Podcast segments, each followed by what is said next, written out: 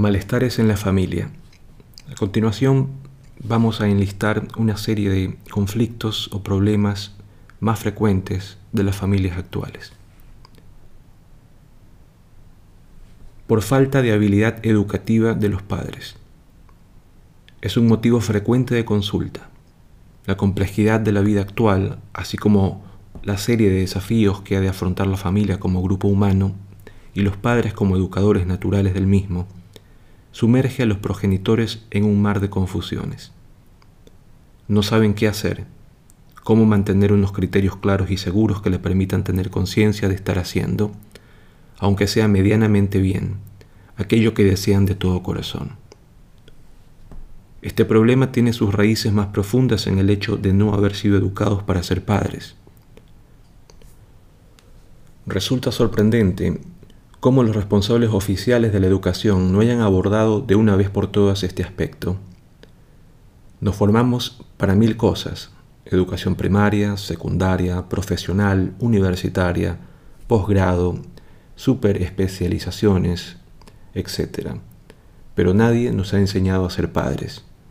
Y parece que en el momento actual ninguna autoridad educativa muestra ganas de querer poner remedio a ello. Quiero expresar bien lo que intento decir.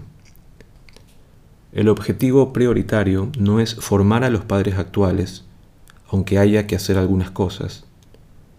Lo importante, con perspectivas de futuro, es empezar a enseñar a los adolescentes qué es eso de forjar una pareja y construir una familia. Aunque parece largo de explicar, no es tan difícil. Es cuestión de ponerse a ello decididamente y meter en medio de matemáticas, ciencias, humanidades, artes y música una materia conducente a formar para vivir y educar en familia. Algunos sabemos bien lo que hay que hacer, pero nuestra voz no llega a las alturas. Permítaseme un recuerdo personal. En un momento de cambio político en España, me llamó un alto cargo de la política para pedirme que le contase en unas cuantas conversaciones lo que había que hacer en la familia, porque le habían encargado tal cometido. Parece que mi nombre le había llegado por varios conductos. Fue hace algunos quinquenios para no romper el anonimato. Vi que, como muchos padres, no sabía qué hacer. Fui muy claro porque el milagro que me pedía no podía hacerlo aquella semana, porque esta era su urgencia, en un ciclo de conversaciones aceleradas. Y le dije muy claro, con desvergüenza, porque intuía que no volveríamos a vernos. Diga que me nombren para el puesto que tiene usted y en menos de un mes ponemos en marcha lo que es necesario. Podía haberse hecho, pero no se movió un dedo en ninguna dirección eficaz. Y los padres no por culpa de ellos, siguen sin adquirir habilidades para educar. Otro problema de las familias actuales es la carencia de límites. Es un mal profundo que afecta a la mayoría de las familias. Hay miedo a poner límites a los hijos. Se fantasea con la idea de perder el afecto, el cariño o el amor de los hijos si se les dice no.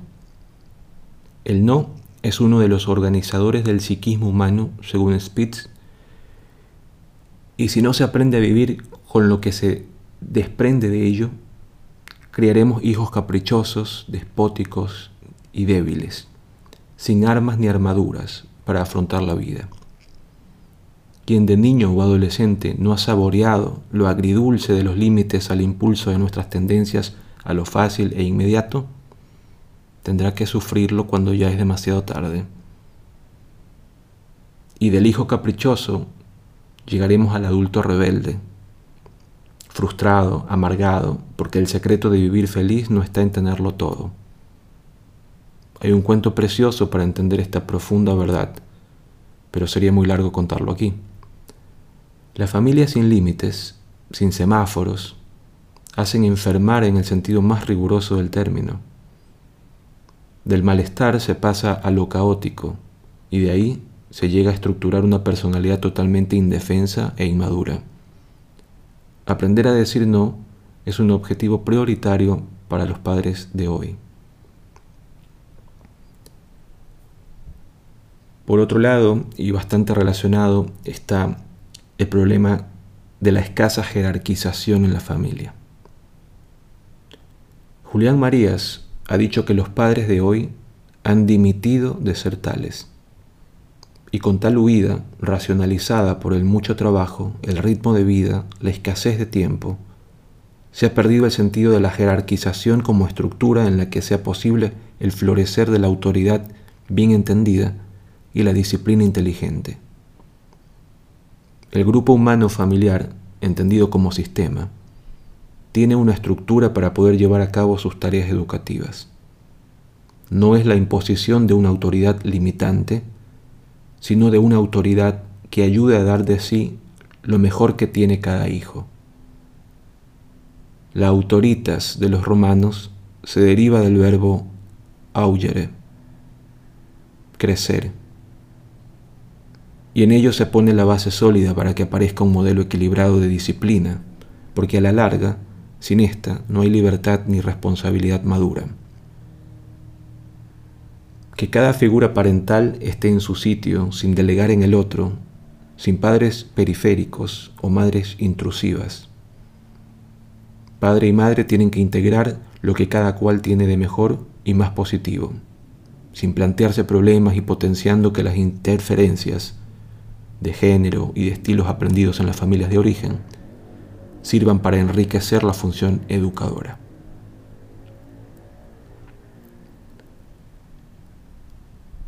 Y por último, tenemos la confusión de papeles en la estructura familiar. De la dimisión de los padres surge la confusión de los roles. Hay demasiadas madres que tienen que hacer de padre-madre y en ello se encierra una trampa para la presentación de modelos complementarios que sirven de referencias para llevar a cabo el proceso de identificaciones infantiles que ha de cuajar en la identidad adolescente y que es el núcleo central de la constitución de la personalidad adulta y madura. Por otro lado, hay muchos hijos e hijas que tienen que hacer de figuras sustitutivas de los padres. Son vicepadres o vicemadres cuando no tienen ni la madurez emocional ni la fortaleza física que exige tal tarea. Esos hijos parentalizados o genitoriales son otra causa que conduce al enfermar de las familias. Luego aparecen problemas no solo dentro de la familia, sino también en las parejas. Por ejemplo, la mala o inadecuada comunicación. Es una de las primeras quejas que escuchamos de las familias o parejas que nos consultan. No sabemos comunicarnos, no nos comunicamos y no se dan cuenta de que ese diagnóstico no es cierto. Casi siempre se refieren a que no hablamos y eso es otra cuestión muy distinta. Hay quien habla y no dice nada y hay quien no habla y dice, comunica muchísimo. Todos, absolutamente todos, nos estamos comunicando de manera circular e inevitable. Si yo le estuviese delante mientras desgrano estas ideas, estaríamos jugando a la comunicación. Yo con la comunicación verbal, ustedes, estoy seguro después de hablar a tantas familias, lo estarán haciendo conmigo porque me dirían si están interesados en lo que expongo, si lo comparten o lo rechazan, si se cansan de mi perorata o están entretenidos y desean que siga. Estarían utilizando la comunicación no verbal, construida con miradas, posturas, gestos, sonrisas, bostezos, búsqueda de postura más cómoda. En función del mensaje que me envíen, yo sigo hablando o doy por terminado mi discurso. La mala o inadecuada comunicación es la que hay que descifrar, no verbal, codificada, confusa y la que al transmitir no intenta ayudar a crecer, sino que pretende manipular al otro para que llegue a las conclusiones que me interesan a mí. La buena o adecuada comunicación es la verbal. No puede no entenderse, es directa y no necesita traducción. y se sitúa en el nivel profundo o emocional en que al tiempo que doy ideas, expongo cómo estoy, qué siento, qué emociones o afectos laten en mi interior. La buena y adecuada se evita en la, en la vida familiar y de pareja porque conduce a un verdadero y profundo compromiso para seguir poniéndome en el lugar del otro y desde esa comprensión acompañarnos y ayudarnos a madurar. Luego están los que llamamos los juegos sucios en la interacción. De lo anterior se deduce que cabe la posibilidad de manejar a los otros según nuestros intereses. Un juego sucio muy frecuente en la familia y en la pareja es el de comunicarse con el otro haciendo coincidir simultáneamente un mensaje verbal que dice A y un mensaje no verbal que dice no A. Al mismo tiempo, uno descalifica y anula al otro. Quien recibe este comunicado, sea el hijo, la hija, el marido, la mujer, no sabe a cuál de los dos mensajes hacer caso porque no puede cumplir o estructurar un comportamiento teniendo en cuenta lo que transmiten los dos. Tiene que decidir por uno. Si en el transmisor hay una carga de vínculos afectivos que obliga a responder, el receptor opta por no responder a ninguno de ellos. En tal caso queda atrapado en la incomunicación, no responde, no entra en el juego.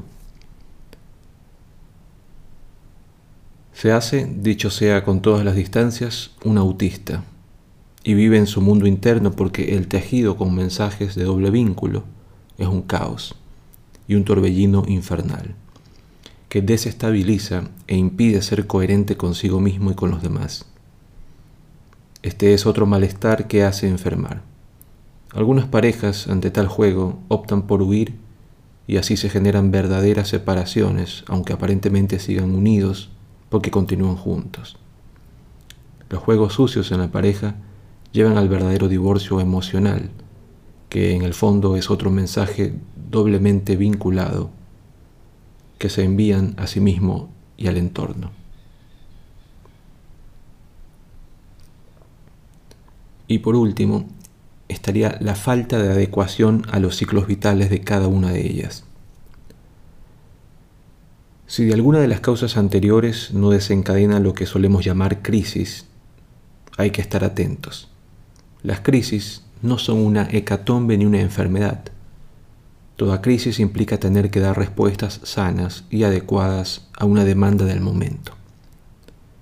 Por eso hay crisis en la adolescencia, al terminar los estudios, al quedar en paro, al casarse, al enviudar, al romper una relación amorosa.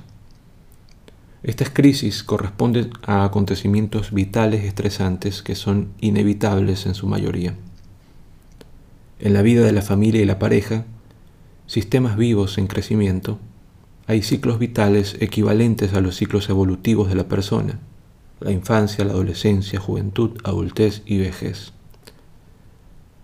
En una y otra situación, el ciclo vital exige una respuesta concreta que garantice, al menos, la cohesión del sistema y el individuo, su estabilidad, la estabilidad de uno y del otro, y la posibilidad de progreso es decir, de avanzar. Aunque parezca paradójico, y lo es, suelo decir a las familias y parejas en esta coyuntura, qué bendita crisis, porque gracias a ella van a poder ver cosas que necesitan madurar y ser reestructuradas, ver desde otra perspectiva, manejarlas adultamente y así poder seguir avanzando. Enseñar a adecuarse a cada ciclo vital es necesario para no enfermar. Es cierto que hay ciclos normativos y ciclos no normativos de parejas y familias. Los primeros lo atraviesan necesariamente todas. Los segundos, por excepcionales en función de cambios sociales, no los viven todos. El divorcio, que a su vez tiene sus ciclos o etapas, viudedad, familia monoparental, etc., pero a todos hay que ofrecer ayuda y apoyo para no sucumbir más allá de lo necesario o inevitable.